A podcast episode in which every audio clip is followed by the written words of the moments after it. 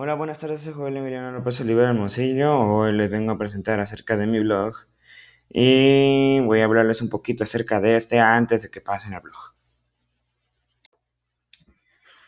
Bueno, para empezar, ¿por qué elegí el tema de, bueno, para mi blog, de el lore? Bueno, para iniciar ha sido un tema muy importante para mí. Yo que juego muchos videojuegos y mayormente compro libros, libros, perdón, he tenido mucho interés acerca de ese tema.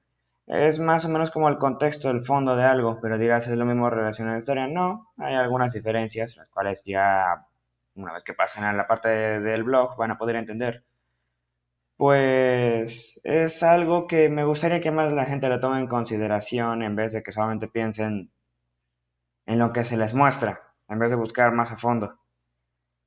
Creo que sería bueno para la mente humana que esto pase así, porque si no sería algo extraño. No, no me agrada la idea de que la gente solamente agarre el camino fácil. O sí, no hay problema con que agarren lo fácil, pero no, si lo haces demasiado fácil, eh, ¿de qué sirve? Las ventajas para que aborden, para abordar este tema serían poder entender el contexto del mismo lore, poder entender la importancia de este mismo, eh, también se va a poder identificar las secciones y los tipos de este, cómo se identifica, eh, cuál ha sido su origen, cómo se ha mostrado en la vida real y también se va a poder a ver mostrar a sí mismo, se va a poder demostrar un ejemplo y algunos conceptos de este. Eh, las ventajas de esto puede ser que mayormente la gente, si es que les gusta el tema, vayan a poder ver más allá del fondo de una historia, diálogo, una presentación, una simple imagen. Pueden ver con solamente algo simple, un contexto más allá de esto. Pueden ver lo que está detrás, lo que está oculto. Sacar más información de lo que una, una persona no me podría sacar. Aunque eso ya serían deducciones, los cuales también se van a tomar en el blog.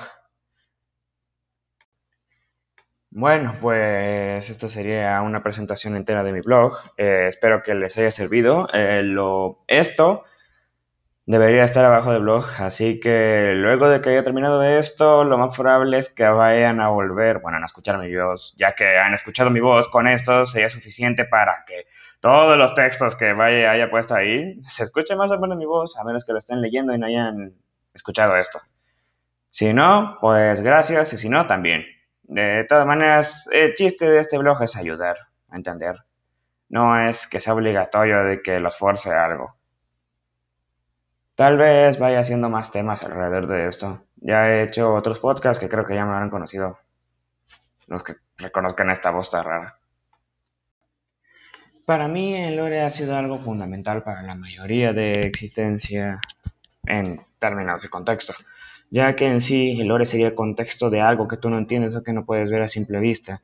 Es más como, ah, entendiste el tema, bueno, pues ya.